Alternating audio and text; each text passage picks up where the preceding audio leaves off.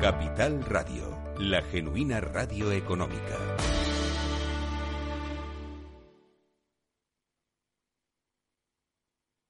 Valor Salud. La actualidad de la salud en primer plano. Conocemos nuestro tiempo de radio y comunicación en el entorno de la salud, más voces eh, protagonistas de personas y empresas, eh, personas y empresas diversas en su procedencia, pero todas ellas son las mejores.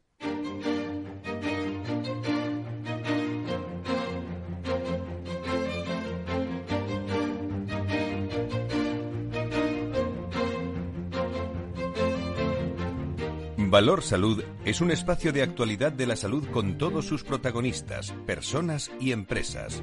Con Francisco García Cabello. Muy buenos días, las 10 y 5, las 9 y 5 en las Islas Canarias en este viernes de Dolores, donde están ustedes pensando muchos en descansar, eh, con mucha salud, con mucho bienestar. Eh, en esta casa, en Capital Radio, hemos celebrado durante toda la semana el Día Mundial de la Salud. Hoy lo vamos a recordar con algunos sonidos, en un momento en el que nos vamos a volver mm, a ver las caras, ¿eh? dicho en el mejor de los lenguajes. La mascarilla en interiores dejará de ser obligatoria en España el 20 de abril y con ella caerá la última gran restricción de la pandemia, aunque el gobierno ha seguido el criterio, dice, de los técnicos y ha decidido retrasar el fin de obligatoriedad hasta después de la Semana Santa. Por tanto, el 19 de abril, el próximo Consejo de Ministros tras la Semana Santa, llevaremos un Real Decreto Ley en virtud del cual las mascarillas dejarán de ser obligatorias en el interior. Eh, la hoja de ruta sería 19 de abril Consejo de Ministros, 20 de abril publicación en el Boletín Oficial del Estado y entrada en vigor el mismo día de su publicación, es decir, el 20 de abril. Y ya habrá pasado la Semana Santa. Precaución mantengamos eh, confianza, sí, vamos a pasarlo bien, pero mantengamos también las distancias. En el ámbito laboral, por ejemplo, la ponencia aconseja, la ponencia de asesoramiento al gobierno aconseja utilizar la mascarilla siempre que el trabajo deba realizarse a distancia interpersonal de menos de un metro y medio y no pueda garantizarse la ventilación adecuada del espacio. El Real Decreto, que se menciona la ministra también, eliminará las mascarillas específicamente los últimos detalles sobre esta medida. Eh, bueno, excepciones en transporte público, eh, centros eh, sanitarios, en centros sociosanitarios. En cualquier caso, en esta nueva etapa, los expertos de la ponencia de alertas que han asesorado al Gobierno recomiendan un uso eh, que es lo que quería incidir en esta mañana de viernes, responsable de la mascarilla. De esta forma han elaborado una serie de consejos. No es necesario utilizar la mascarilla por parte de los alumnos, realizar un uso responsable. En el ámbito laboral, la ponencia aconseja utilizar la mascarilla esos metro y medio que acabo de decir, lo recuerdo. Y en el entorno familiar, atención, utilizar la mascarilla en las reuniones de, amigos y celebraciones privadas. Vamos a ver cómo podemos eh, cumplir, convivir eh, en un momento en el que la Organización Mundial de la Salud ha alertado eh, de la detección de una variante del coronavirus en esta nueva cepa denominada XE. Sería el resultado de la combinación entre la variante original eh, y, otras en su última actualización epidemiológica del pasado 29 de marzo indica que se habría detectado por primera vez en Reino Unido el 19 de enero con más de 600 eh, secuencias identificadas en China. Imagínense ustedes cómo están, millones de chinos se someten todos los días a test y pruebas PCR para mantener su pasaporte COVID en, verde diario. ¿eh? Se trata de una medida decretada hace un año por las autoridades del país dentro de la estricta estrategia COVID-0 que están llevando a cabo para mantener la pandemia a raya. Los ciudadanos deben tener el documento actualizado para moverse libremente por sus respectivas ciudades y poder así acceder a comercios. En el caso de, que el pasaporte no esté actualizado, este se devolverá, eh, por cierto, de color amarillo, lo que alertará a las autoridades y obligará al ciudadano. Se trata de una medida que muchos consideran eh, exagerada. Eh, como no podía ser de otra forma, lo peor, la peor parte se la están llevando los ciudadanos de, de China, ya que deben realizar diariamente colas interminables frente a los puntos donde las autoridades realizan los test y al día de hoy las estrictas medidas decretadas en China no parecen estar dando resultado. El país está viviendo el mayor brote de COVID desde que empezó la pandemia. Eh, tanto es así que el incremento de casos ha llevado a confirmar Shanghái una ciudad de 26 millones de habitantes. digo, confinarla. Según los expertos, esto puede estar motivado se habla mucho de ello eh, por la estrategia eh, del planteamiento del COVID que están siguiendo las autoridades del país para combatir el coronavirus, que se basa bueno, en restricciones, en confinamientos y vacunación para evitar la transmisión comunitaria, una táctica, si me permiten, radicalmente opuesta a la seguida, por ejemplo, aquí en Europa, en España, en Occidente, donde se han flexibilizado mucho más, como acabamos de contar, las medidas y se han decidido convivir con el virus. Veremos a ver qué, ocurre. Aquí en la Comunidad de Madrid, su consejero, eh, el consejero Escuredo, no, nos hablaba realmente en este Día Mundial de Salud, no solo adelantaba el martes, eh, que se van a tomar esas medidas en colaboración con el Ministerio, lo que nos adelantaba la, la ministra, y se va a flexibilizar todo bastante yo creo que ya se ha, se ha relajado a, tal nivel, ¿no? El número de aforos, eh, en qué situaciones en las barras no se utiliza y lógicamente hay que estar a la altura de lo que eh, el control a nivel epidemiológico y asistencial que estamos viviendo, que continúa un descenso ya desde hace más de dos meses, pues lógicamente la decisión nosotros entendemos que hay que tomarla y, tomarla ya y, y además sin demora, ¿no? Y se ha tomado y estas declaraciones nos las dijo en el pasado martes en el espacio Día Mundial de la Salud que hoy vamos a resumir con todos ustedes en un momento en el que los efectos, amigos y amigas, de la pandemia sobre el sistema sanitario se están haciendo, se están haciendo notar. ¿eh? El Centro de Investigaciones Sociológicas ha publicado el barómetro sanitario que a partir de, de una muestra representativa de 2.500 encuestas realizadas en marzo de ese mismo año recoge la opinión de los españoles sobre el funcionamiento de la sanidad tras el COVID y el resultado deja claras muestras de las dificultades que atraviesa la atención primaria, aquí lo hemos hablado mucho en este programa, en Valor Salud y en nuestro especial, y el acceso a las consultas. Un dato, casi el 60% de la población española ha necesitado al menos una consulta de atención primaria en el último año, pero no todos lo han conseguido. Uno de cada cuatro se quedó sin ella. En concreto, los datos del CIS muestran que del total de la población española, 36,7% no necesitó consulta alguna en el último año. 43,6 la necesitó y la consiguió, pero el 15,9% aproximadamente restante de los españoles precisó ser atendido por un medio de familia y no llegó a conseguirlo. Va mucho en relación con el informe del proyecto Venturi de Antonio Burgueño que nos presentaba aquí también hace unos meses. Vemos que estamos en tendencia, eh, sobre todo de mucha precaución, a pesar de la flexibilidad eh, y de la mm, convivencia que vamos a tener todos en, en Semana Santa. Mucha precaución. Enseguida, 10 y 12 estamos en directo en este viernes de Dolores, que todos ustedes salen si nos escuchan desde el coche, en los podcasts en tiempo de vacaciones, si le han hablado de este Día Mundial de la Salud y lo está escuchando después de, unos días. Gracias por estar con nosotros, gracias por estar en Valor Salud.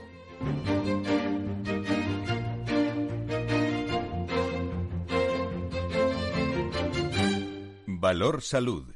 La actualidad de la salud en primer plano. Y la salud y la sanidad y sus personas eh, han sido, bueno, un asunto capital esta semana en esta casa. Hoy eh, hemos tratado, vamos a tratar un resumen de, de, lo que fue ayer, por ejemplo, ese Día Internacional de la Salud, que se celebraba ayer jueves.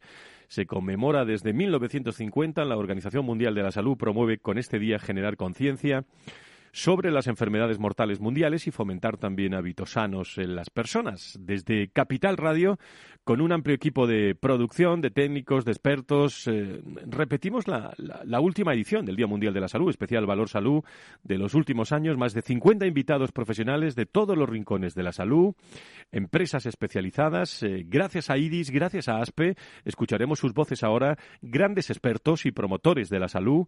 Hemos realizado pues ese especial que nos ha traído bueno, yo diría que mucha reflexión, ideas y visiones de nuestra salud y nuestra sanidad. Gracias a, a, todos los patrocinadores, a todas las personas, a todo el equipo y muchas ideas para las próximas semanas en Valor Salud, donde estaremos muy pendientes de la evolución de nuestra salud y sanidad de una forma creativa e innovadora. Hablábamos con el presidente de la patronal y, y de la Comisión de Salud de la COE que celebraba Ayer reunión, por cierto, con, con Ana Pastor en, en, la sede de, de, Madrid. Hablábamos con su presidente, con, eh, con Carlos Rus, en directo ayer en ese Día Internacional de la Salud. Carlos Rus, eh, presidente de la Patronal de la Sanidad Privada en España y presidente de la Comisión de Salud de la COE. Don Carlos, encantado de saludarle. Muy buenos días. ¿Qué tal? Muy buenos días. Un placer acompañaros de nuevo. Balance de este Día Mundial de la Salud. Bueno, yo creo que hay una serie de ideas que han quedado patentemente o meridianamente claras, Fran, como que la colaboración público-privada salva vidas. Creo que es algo que se ha demostrado en la pandemia. Retos que ya teníamos en el Sistema Nacional de Salud pues se han visto quizás más agudizados, como es eh, las listas de espera, eh, como es eh, el atasco que tiene la atención primaria o si es el modelo ideal para nuestro país el problema que tenemos con la escasez de los profesionales y, creo que es un momento muy importante eh, esta jornada que hemos hecho durante estos días para sacar también conclusiones. Hoy es 7 de abril, Día Internacional de la Salud. Eh, hay muchas noticias, eh, noticias que nos llegan también desde, desde bueno, China también hablando de, de, nuevas cepas también en, en, Europa, las mascarillas a partir del 19 de abril con casos excepcionales, el transporte, colegios, etcétera, eh, bueno, van, van a desaparecer según el, eh, el, Ministerio y según el propio Gobierno con las comunidades autónomas. ¿Cuál es la reflexión sobre estos temas de actualidad? Y le dejo ya. Bueno, Fran, me preocupa en cierta medida. Vemos como hace pocos días se daba un repunte de casos en Reino Unido con 120.000 contagios en un día. Yo apuesto por la responsabilidad de las personas e incluso al aire libre cuando se producen grandes concentraciones. Eh, yo pediría eh, que las personas llevaran puesto la mascarilla. Don Carlos, eh, eh, como presidente de la patronal, muchísimas gracias por acompañarnos durante todas estas jornadas de, del Día Internacional de, de la Salud. Muy buenos días. Buenos días y muchas gracias.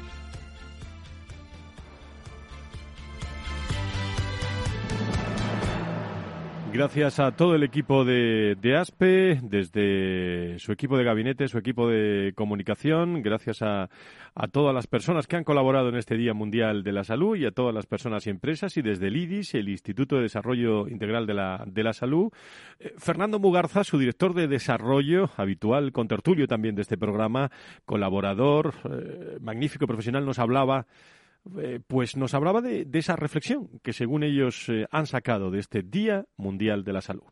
Bueno, pues eh, la verdad es que ha estado interesantísimo todas las mesas ¿no? que han discurrido a lo largo del Día Mundial de la Salud y la verdad es que Valor Salud ya se consolida ¿no? como el espacio radiofónico líder precisamente en todos los temas eh, de salud y de sanidad. ¿no?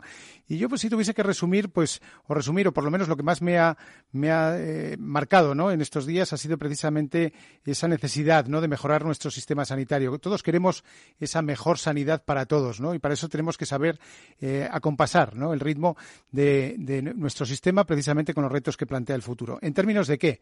Pues yo diría que en términos de calidad eh, asistencial, en términos de profesionales, el reconocimiento hacia ellos es fundamental, el protagonismo de los pacientes, la eficiencia y la gobernanza del sistema en esa suficiencia financiera. No podemos olvidar que también se ha, explicado aquí en, en estas mesas la colaboración público-privada, sumar y multiplicar voluntades, la equidad y el acceso importantísimo la innovación y la digitalización y, por supuesto, estar dispuestos a reformar el sistema porque, en definitiva, tenemos que acompasarlo con el futuro y con el presente, puesto que la presión asistencial y financiera del sistema sanitario público cada vez es mayor. Gracias, Fernando. Eh, desde el IRIS eh, hemos comprobado en eh, toda la agenda del Día Mundial de la Salud, especialmente en, el apartado de interoperabilidad, el gran trabajo que se está desarrollando. Queríamos saber también los objetivos para, para este 22, 2022 que tenéis. Bueno, desde la Fundación IDIS, la verdad es que es un año muy intenso, puesto que estamos eh, comprometidos no solamente con nuestra forma de ser y de actuar, ¿no? en el sentido de la transparencia, de la honestidad, a través de los informes, de los estudios, de los análisis, que con toda seguridad nuestros oyentes ya, ya conocen, ¿no? Pero este año específicamente es el año de la interoperabilidad. Es el año de la cohesión del sistema sanitario y sobre todo de la continuidad asistencial. Esto es clave. Tenemos que facilitar entre todos que el paciente, los pacientes que somos los auténticos protagonistas del sistema y dueños además de nuestros datos de salud, seamos capaces y nos faciliten las herramientas y los canales para poder discurrir entre el sistema sanitario público, el sistema sanitario privado con nuestros datos clínicos, con nuestros datos asistenciales. ¿Para qué?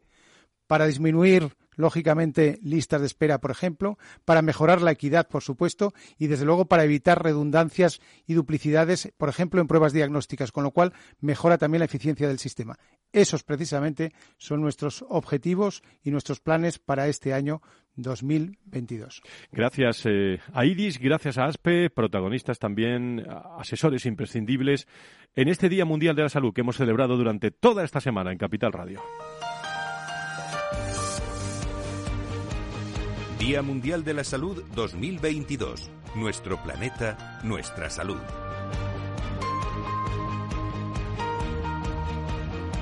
Yo quiero agradecer especialmente, además de Iris y Aspe, al Hospital de Fátima, al Grupo San Roque, al Grupo Recoletas, a Vitas, a IMET Hospitales, a Clínica de la Asunción, a HM, a Vitalia, a todas las personas y empresas que han pasado en este especial Día Mundial de la Salud en el que hoy en directo en este Viernes de Dolores previo a la Semana Santa, mucha precaución, eh, también eh, confianza sí, pero cuidado, ¿eh? hay que seguir con eh, las mascarillas en, bueno, hay que seguir lo que ustedes quieran, ¿eh? pero hay que seguir en las distancias cortas, que, que nos vienen datos también de, de otras regiones, al menos para, para reflexionar y tenemos que pasar una buena Semana Santa. Les ofrecemos ahora algunos sonidos que nos ha traído este Día Mundial de la salud en el que, bueno, empezamos, eh, luego escucharemos a partir de y media la entrevista que tuvimos con Enrique Ruiz Escudero, el consejero de Sanidad de la Comunidad de Madrid. Y en la primera mesa hablamos de, de la reflexión sobre nuestro planeta, nuestra, nuestra salud, las claves, eh, las claves fundamentales. Estuvo Eduardo Pastor, presidente de Cofares, eh, Carlos Moore, Marta Villanueva, estuvo también Ángel de Benito, estuvo eh, Carlos Rus, estuvo hombres y mujeres del mundo de la salud y la sanidad hablando del sistema sanitario en, en nuestro país. Nos dejaron algunos sonidos. Cofares, como empresa sanitaria que es, quien empieza por la persona que trabaja con nosotros, nuestros colaboradores. De hecho, la salud puede y debe apoyarse desde el mismo lugar de trabajo. Por eso hemos intentado crear las condiciones laborales óptimas y en eso estamos en ese proyecto. el modelo de atención primaria en España es un desastre. El modelo. Quiero, quiero aclarar que algunas veces mis compañeros de atención primaria interpretan que yo critico al médico de atención primaria. Soy por esencia médico de pueblo y soy por esencia médico de atención al paciente. Tenemos unos magníficos médicos y unas magníficas enfermeras en atención primaria en el sistema público. Lo que no tenemos es una organización adecuada. Quería felicitar al doctor Burgueño por, el magnífico trabajo que se hace desde el Proyecto Venturi. ¿no? Es, un, poner luz en un territorio que desde que empezó el, el tema del COVID ha sido bastante sombrío, por no decir escaso en información. ¿no? Entonces, eh, yo quisiera primero mm, eh, valorar una cuestión importante. Arrastramos unos tiempos en que se ha buscado de forma sistemática una cierta estigmatización del, del concepto este de colaboración público-privada. En esta mesa de colaboración público-privada que celebramos el martes eh, estuvo también Alfonso García Rosa, su director de accesibilidad, continuidad asistencial del Servicio Andaluz de Salud en nombre del consejero Aguirre. También estuvo el director del proyecto Venturi, Antonio eh, Burgueño, Ángel de Benito, secretario general de la Fundación IDIS, Luis Mendicuti, secretario general de, de ASPE.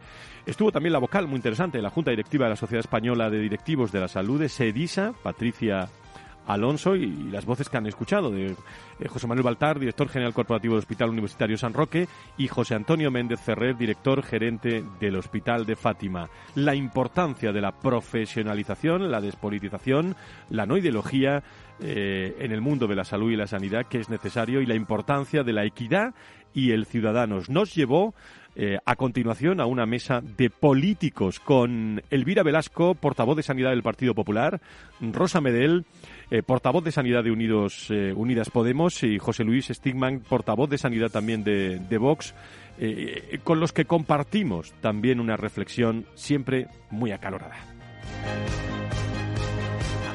Ese pacto por la sanidad donde existiera pues una despolitización y todos nos moviéramos en torno a, unas líneas y a un seguimiento. ¿no? Ver eh, el derecho a la salud como un derecho que debe ser abordado exclusivamente por los servicios públicos de gestión pública y otra es ver ese derecho a la salud como una fuente de negocio. Que la colaboración medicina eh, público-privada es muy importante, pero para dar, para dar poder a la iniciativa privada. palanca de la innovación o de las competencias profesionales, por ejemplo, como solución de la atención primaria? ¿Cómo lo verían? ¿Cómo lo ven? Evidentemente sabemos que hay gente, que hay personas que pueden llegar a ser susceptibles respecto a la llegada de población migrante. Acciones humanitarias como la recolección de material sanitario o de productos mm, básicos para llevarlos a las fronteras de Europa puede, puede hacerse de manera individual, como lo está haciendo en este caso ASPE, pero también necesitamos una acción concertada, concertada a nivel europeo, conjunta, junto a una actividad diplomática sobre el terreno, porque no solo nos encargamos de llevar los productos hasta la zona, sino que también dispensamos asistencia directamente a la población de Ucrania.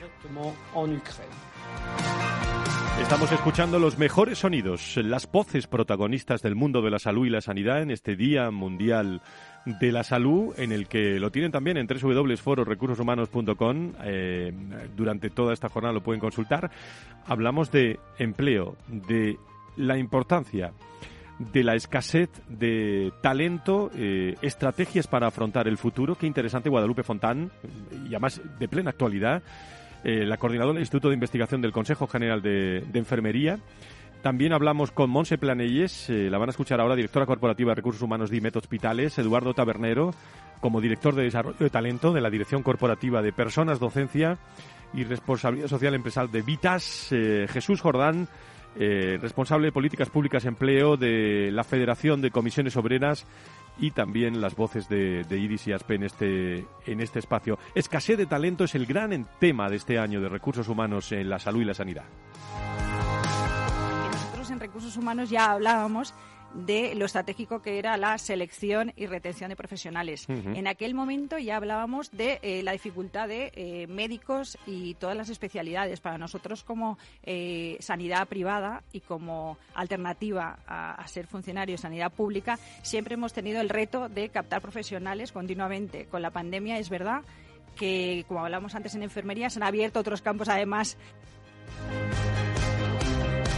Monse Planell es la directora de Recursos Humanos de IMET Hospitales, que agradezco muchísimo, como siempre, que esté con nosotros y a todos los directores de Recursos Humanos del sector salud. Nos veremos muchos el 28 de, de abril en el encuentro anual del Foro de, recursos, de Recursos Humanos. Estamos haciendo un resumen de los mejores momentos en este Viernes de Dolores que también pueden escuchar el Viernes Santo, digo porque lo vamos a emitir también el Viernes Santo para todos ustedes en, en un Valor Salud donde estaremos ahí de 10 a 11.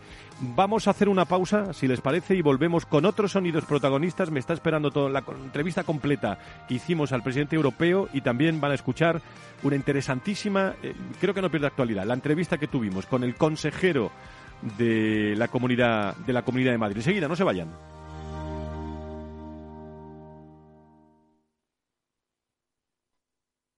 Más es incorporar inteligencia artificial e innovación tecnológica a las inversiones.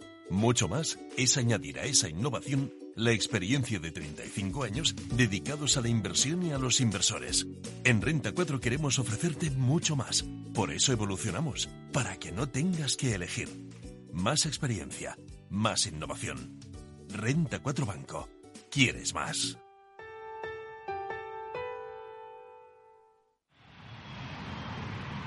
Proyecto empresarial. Turbulencias. Objetivo cumplido.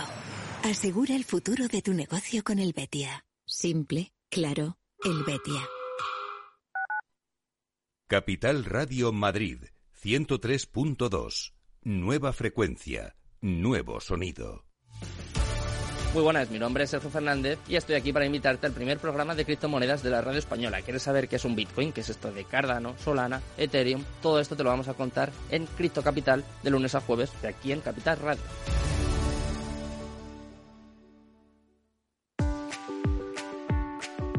Este año está siendo más seco de lo habitual. Las últimas lluvias han ayudado a almacenar agua en los embalses madrileños, pero no debemos confiarnos. Por eso, desde Canal de Isabel II nos recuerdan la importancia de hacer un uso responsable y eficiente del agua. Cada pequeño gesto cuenta, porque la lluvia es muy suya, pero el ahorro es muy nuestro. Cuidemos el agua.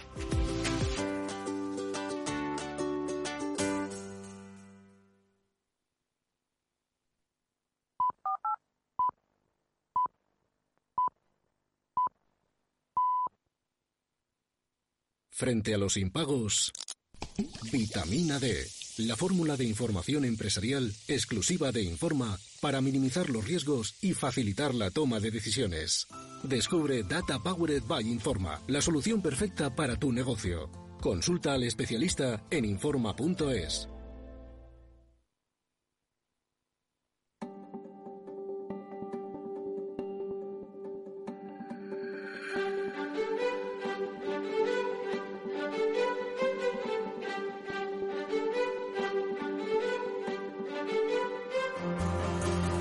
Valor Salud es un espacio de actualidad de la salud con todos sus protagonistas, personas y empresas. Con Francisco García Cabello. Estamos eh, resumiendo los mejores momentos del Día Mundial de la Salud en un momento en el que nos volvemos a ver las caras. ¿eh? La mascarilla en interiores eh, dejará de ser obligatoria en España.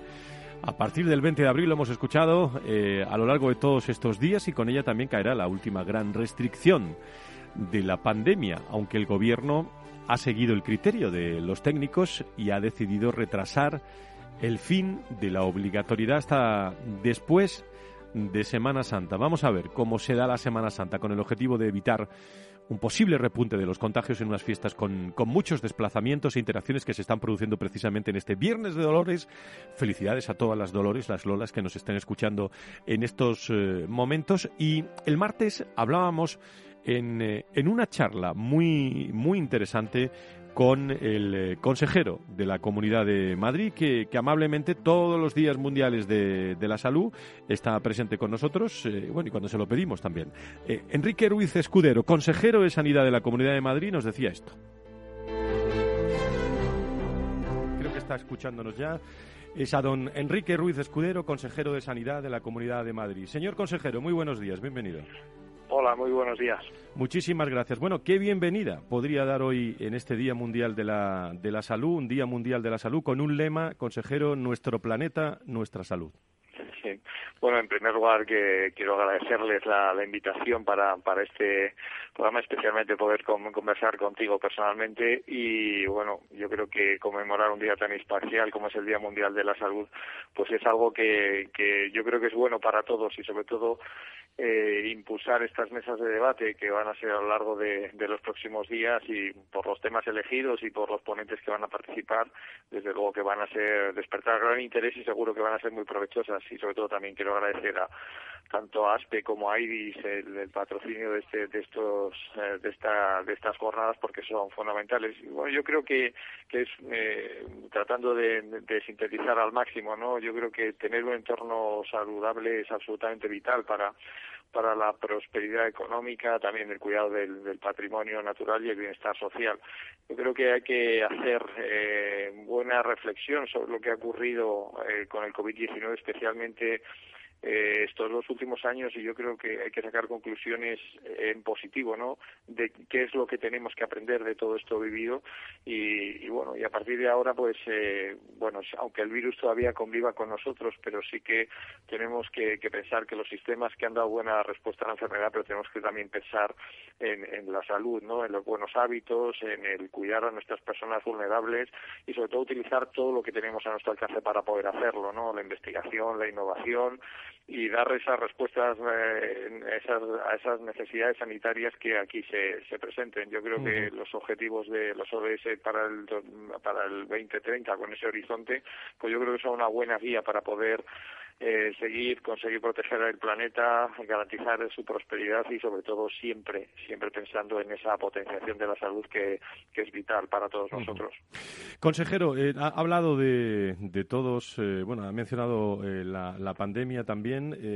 Respecto A todos estos datos que digo por analizar los datos de, de fondo, ¿qué desafío eh, nos ha dejado esta, esta pandemia? Porque detrás de los números hay personas, hombres del mundo, mujeres y hombres del mundo de la salud y de la, y de la sanidad, pero ¿qué desafío eh, podemos reflexionar con el consejero esta mañana?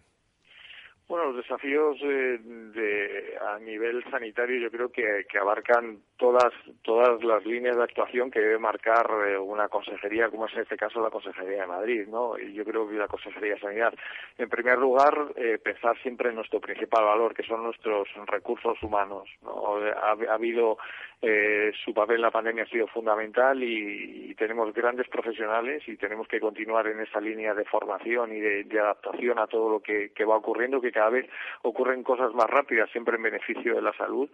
Luego también algo que hemos visto durante la pandemia que ha sido tener unas infraestructuras sanitarias tanto a nivel hospitalario como a nivel de, los centros de, salud que tengan ya cada, vez más capacidad de resolución y que, se adapten más a esta, a esta situación que hemos vivido con esa capacidad de transformación o de elasticidad algo que hemos trabajado muchísimo durante la pandemia, que es el trabajo no presencial, siempre asociado a unos buenos sistemas de información eh, que permitan eh, mayor accesibilidad por parte de los ciudadanos y sobre todo que nos reporten datos y datos de calidad para la toma de decisiones, profundizar en la investigación que nos ha ayudado muchísimo y pongo el ejemplo más claro en las vacunas o los uh -huh. tratamientos antivirales y sobre todo que todo esto repercuta en el, en el ciudadano que, que en esa lucha permanente que tenemos contra el tiempo ¿no? en dar esa respuesta y sobre todo que sean profesionales eh, más capacitados y también ciudadanos cada vez más expertos en el conocimiento de su salud. Yo creo que todo eso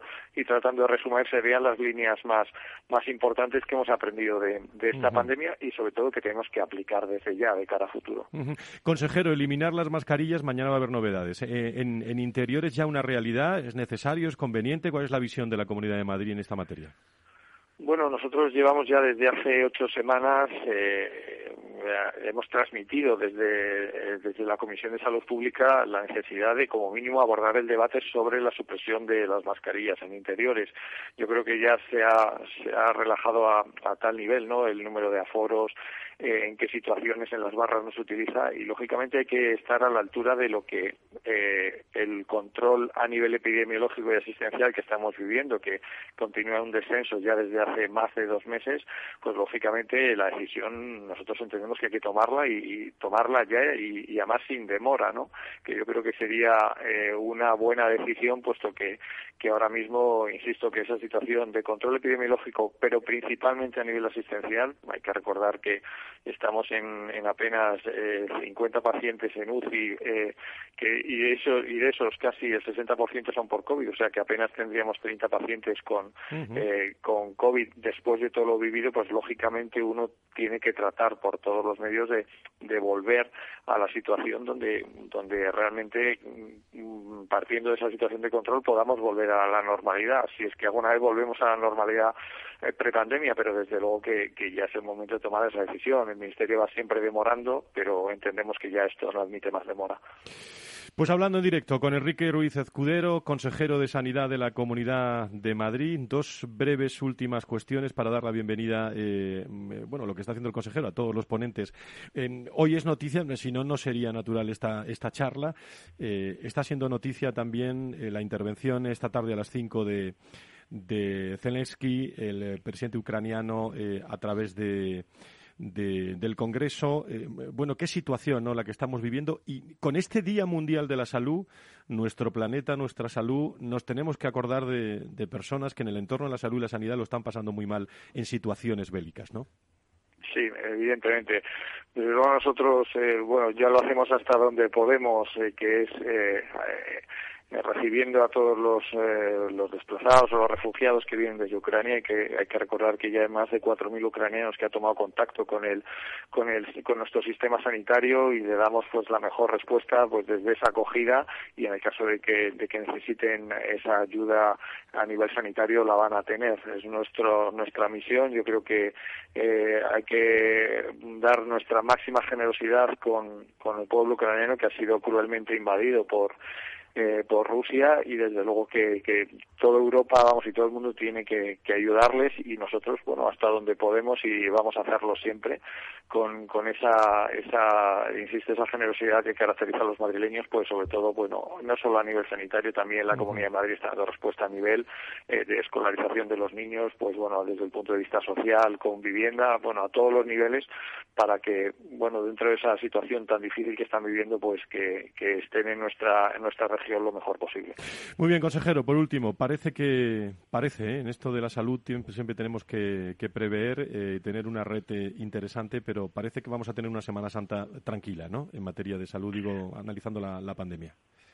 Sí, a nivel en términos de, de pandemia, bueno, continuamos eh, en ese mm, descenso de, de, casos muy leve, pero bueno, pero continuamos y lo más importante es que a nivel del control hospitalario, que realmente lo que nos ha mantenido siempre ese pulso con, con la pandemia, pues continuamos descendiendo, que es la mejor de las noticias. Nosotros esperamos que tengamos una Semana Santa tranquila, que empieza ya este, este viernes y y bueno, y luego iremos eh, valorando lo que va ocurriendo de cara a futuro, ¿no? Pero con ese nivel de vacunación, esa respuesta tan tan responsable que han dado los madrileños y sobre todo, insisto, que ese control epidemiológico asistencial, pues sí que nos permite pues ver, sí que hablar de final de sexta ola, pero bueno, estar preparados por si ocurriese algo que esperemos que no sea así, porque ya después de dos años de pandemia yo creo que ya, hemos tenido más que suficiente.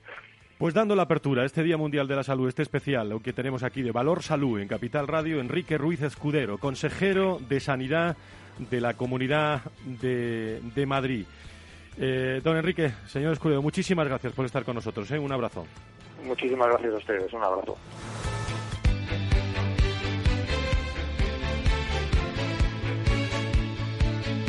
Valor Salud desde la actualidad. La salud al alza.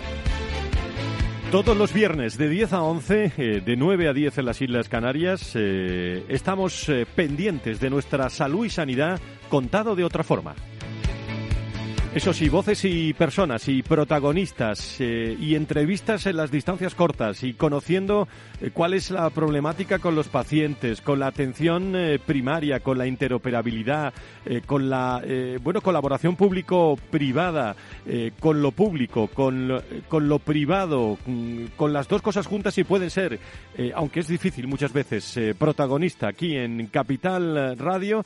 Hablábamos también esta semana no comparábamos, ¿eh? sino hablábamos con Paul Garasus, que es presidente de la Europea de la Sanidad Privada, que estuvo estos días también en Madrid. Nos atendió amablemente. Eh, hablando de la situación también eh, bélica, esta semana ha estado el presidente de, de bueno, de, de, de, la, de, la, de fundamentalmente la guerra internacional eh, ha estado protagonista en el, eh, en el Congreso con Zelensky, en eh, lo que quería decir, y fundamentalmente ahí dejó un mensaje humanitario que también se analizó por parte de Paul Garasus, presidente de la Europea de la Sanidad Privada.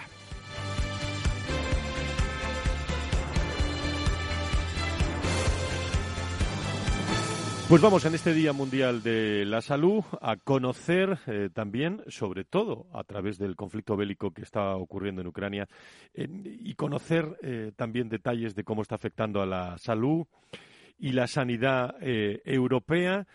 Por eso saludo con agradecimiento que esté con nosotros a esta hora de la mañana, de la tarde prácticamente, a Paul Garasus, que es el presidente de la Unión de Hospitales Privados también de, de toda Europa, eh, en colaboración plena con la patronal de la sanidad privada en, eh, en España. Saludo al señor Garasus. Muy buenos días. Bonjour. Señor Garasus, sabemos que existe una gran preocupación por la actual guerra en, eh, en Ucrania. Vamos a ver si, si, podemos conocer también su, su, su versión sobre cómo afecta a Europa, nos lo van a traducir perfectamente, este conflicto bélico. En effet, c'est la première fois depuis la fin de la Seconde Guerre mondiale esta es la primera vez desde la Segunda Guerra Mundial en la que nos vemos expuestos a una emergencia que amenaza nuestra paz común como europeos y valores que apreciamos como es la seguridad. La inquietud de la gente y de la sociedad civil que nosotros representamos se enfrenta a un problema concreto sobre cómo hacer frente a la organización de la necesidad.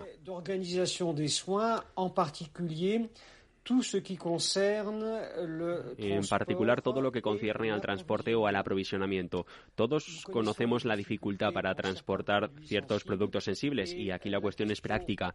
A la que tenemos que hacer frente es la cuestión que tiene que ver sobre el aprovisionamiento de cierto material médico que actualmente está agotado. Más allá de estos simples problemas de organización, que los tenemos, ahí están, son visibles, nuestros hospitales mantienen toda su actividad para dar el mayor servicio posible a toda la población afectada.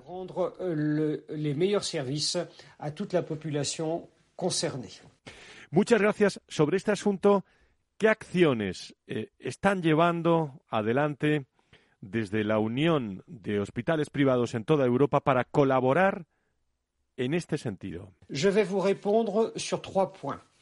La première, c'est pour euh. Aquí les vamos a responder en base a tres puntos. El primero para agradecer a los países frontera de Europa cercanos a Ucrania, en particular a miembros de nuestras federaciones polaca, rumana y moldava, eh, su disponibilidad para poner los servicios a favor de la población migrante huida por este conflicto. Euh, pour euh, rendre les services aux populations migrantes fuyant le conflit.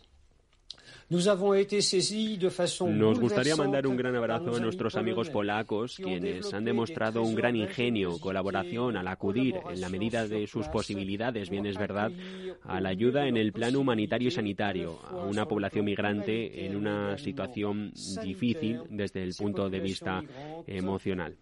Grande difficulté, bien sûr, sur le plan émotionnel, mais également parfois sur le plan médical. Nuestros amigos rumanos, por su parte, también han desplegado allí un gran plan de ayuda, de seguro consecuencias financieras para sus cuentas, para ellos, para simplemente ofrecer un servicio a la población con dificultades. Y aquí me gustaría poner sobre la mesa también una pequeña anécdota. Nuestros amigos moldavos han tenido la gentileza de enviarnos una fotografía, la fotografía de un recién nacido que ha nacido en una clínica, en su clínica, justo después de cruzar la frontera su madre, huyendo de este conflicto. Nosotros, en este caso, estamos muy orgullosos de tener a miembros de nuestra organización respondiendo de esta manera a una crisis humanitaria. La segunda dimensión de nuestra acción ha été d'interagir avec la Comisión Europea. La segunda dimensión de nuestra acción queda en las negociaciones junto a la Comisión Europea en las que hemos participado para la discusión de la organización frente a la guerra y de cómo se van a ofrecer nuestros servicios a la población migrante. Nosotros estamos plenamente activos en la medida en la que podamos aportar los servicios que sean necesarios. De nos possibilités et suivant le transfert intracommunautaire des populations concernées pour apporter des offres de soins nécessaires. Y el tercer trabajo de nuestra acción, de nuestro trabajo, ha estado centrado en cómo hacer que los servicios disponibles en los hospitales privados de la Unión Europea puedan llegar al frente de guerra para ayudar a Ucrania. Respecto a estas actuaciones de calado humanitario, nos centramos en cómo transferir el mayor material posible, el mayor personal capaz y posible, a fin de que sobre el terreno los ucranianos que puedan se beneficien de los servicios, de nuestros servicios y adaptándose estos también a una situación de excepción. Bien es verdad que aun con todo somos conscientes plenamente de que sobre el terreno los productos médicos escasean, que las estructuras hospitalarias están siendo atacadas, derruidas y que el personal, bien es verdad, hay que admitirlo, es insuficiente. Que el número de personal soignant est devenu insuffisant. Por último, gracias, eh, señor Garasus, por estar con nosotros desde vuestra visión, ¿qué otras vías de apoyo y colaboración debería impulsar la sanidad española para involucrarse de manera humanitaria como me imagino lo está, lo está haciendo? Le escuchamos atentamente.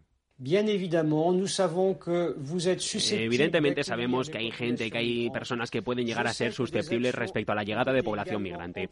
Acciones humanitarias como la recolección de material sanitario o de productos mm, básicos para llevarlos a las fronteras de Europa puede, puede hacerse de manera individual, como lo está haciendo en este caso ASPE, pero también necesitamos una acción concertada, concertada a nivel europeo, conjunta, junto a una actividad diplomática sobre el terreno, porque no solo nos encargamos de llevar los productos hasta la zona, sino que también dispensamos asistencia directamente a la población de Ucrania. Muy bien, Paul Garasus, de las eh, representante de la sanidad privada en, eh, en, Europa, de la Unión de Hospitales de, de, toda, de toda Europa. Como digo, eh, encantado de, de, saludarle. Muchísimas gracias. Espero verle también por aquí, por España, por Valor Salud en algún, en algún momento. Muy buenos días. Gracias. Nous savons votre générosité, nous savons votre engagement et nous vous en remercions. Valor Salud. La actualidad de la salud en primer plano. Resumiendo los sonidos más eh, destacados de esa semana en el Día Mundial de la Salud, teníamos que hacerlo en este programa Valor Salud, donde todos los viernes de 10 a 11 les ofrecemos contado de, de otra forma la actualidad de personas y empresas. Ambos sistemas, el público y el privado, están caminando hacia objetivos muy similares y esperemos que el futuro eh, traiga un, un, sistema interoperable de historia clínica para toda la ciudadanía. Para eh, transmitir la información del paciente de la historia clínica. Y no solamente eso, es para evitar eh, procesos administrativos duplicados para poder interactuar en, en, todos los temas que son administrativos de autorizaciones. Eh, hay que potenciar los sociosanitarios si queremos tener una sostenibilidad en la sanidad en lo, en lo social y en lo económico.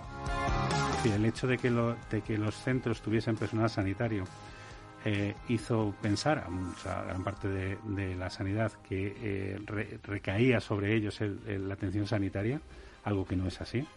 Y cuando tuvo que salir el sistema sanitario al rescate, la realidad es que había un desconocimiento absoluto. Deciros como un dato, por ejemplo, pues que en España tenemos pues 18.000 personas centenarias. ¿eh? Por tanto, la, la, hay una gran, ha habido una, un gran crecimiento de la población mayor y va a ir a más. ¿eh?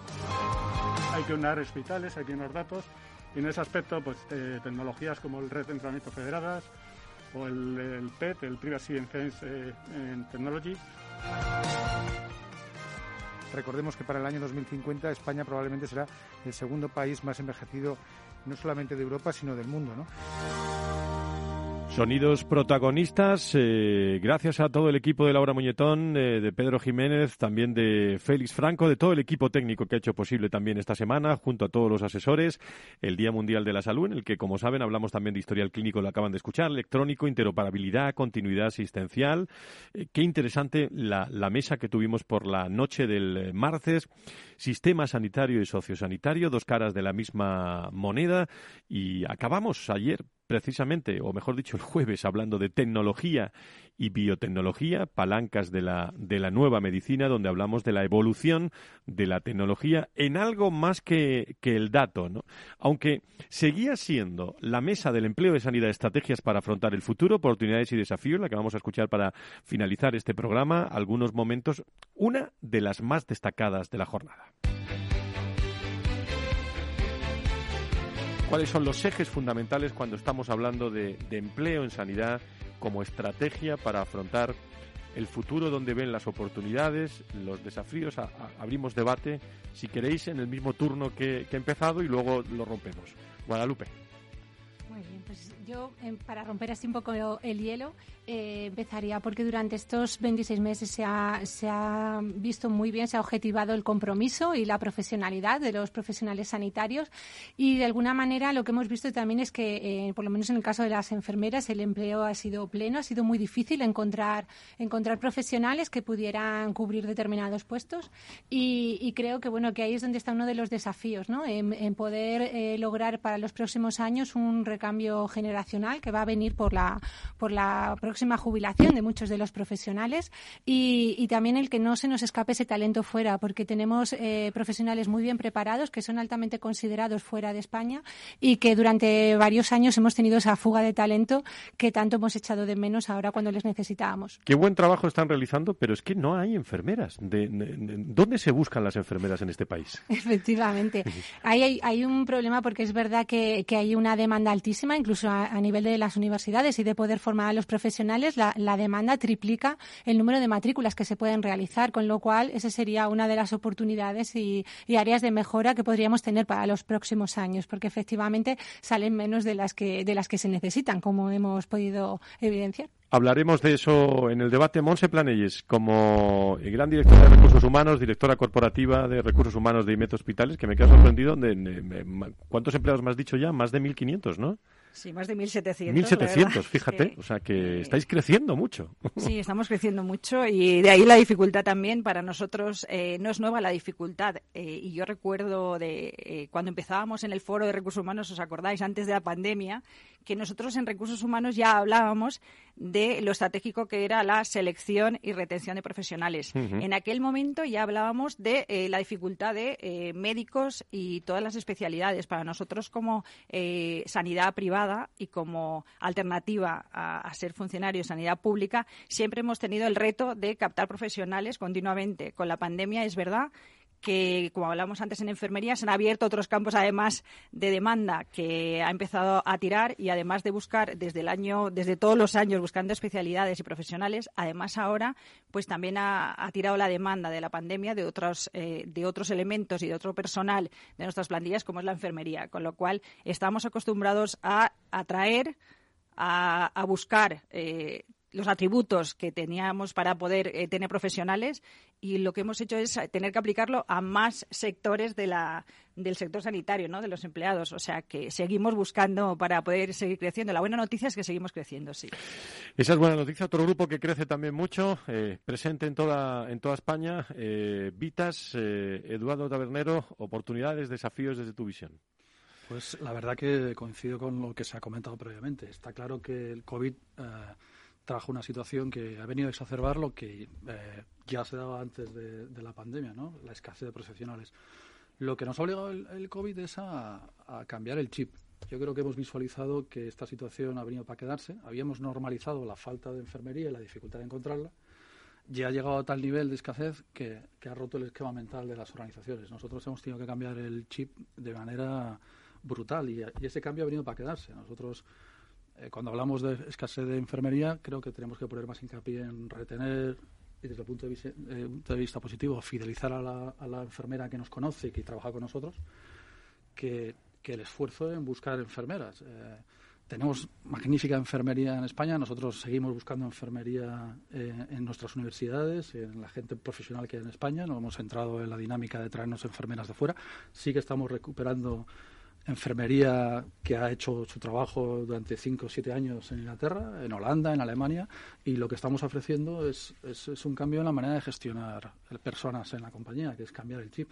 Tenemos que crear una propuesta de valor para la enfermería que le convenza, que le convenza para quedarse y para, venir con nosotros, ¿no? Propuestas de liderazgo para los mandos intermedios y directivos que impliquen una nueva manera de trabajar con nuestra gente, contenido formación técnico pero de habilidades, eh, hablar de elementos que nunca habíamos planteado en la privada como carrera profesional, adaptar eh, nuestros hospitales al hospital donde la enfermera y el profesional médico se sienta cómodo, hospitales universitarios con investigación aplicada, con docencia, y eso es pegar un cambio radical en la manera de pensar del modelo de hospital que tenemos en la privada, acercándonos a un modelo de hospital distinto que dentro de 15, 10, 20 años la feminización de la profesión y la conciliación de la vida familiar le, obligará a decir o me quedo donde me he formado o me voy aquí.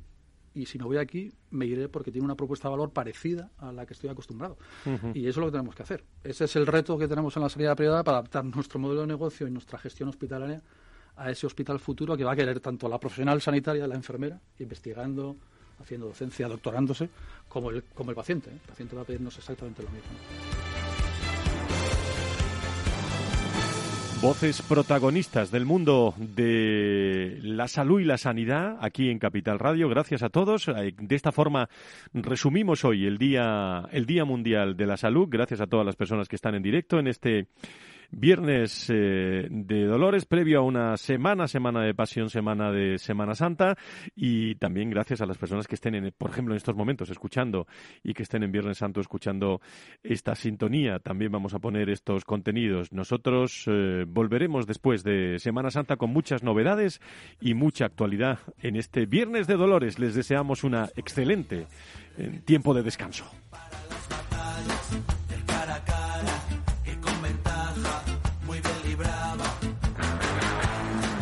Muchas felicidades ¿eh? a todas las Dolores y las Lolas en este viernes de Dolores. Que sean felices. Buena Semana Santa.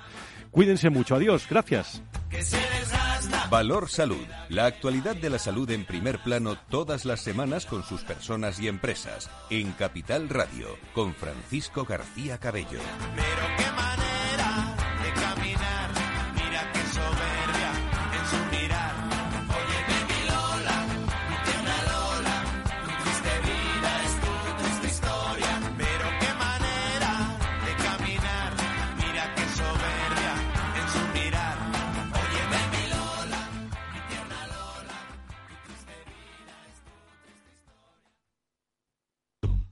Prepárate para llevarte tus favoritos de la temporada en los 8 días de oro del corte inglés.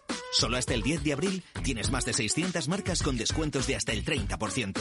Moda hombre, mujer e infantil, zapatería, accesorios, deportes, hogar, lencería. Ya están aquí los 8 días de oro del corte inglés. En tienda web y app.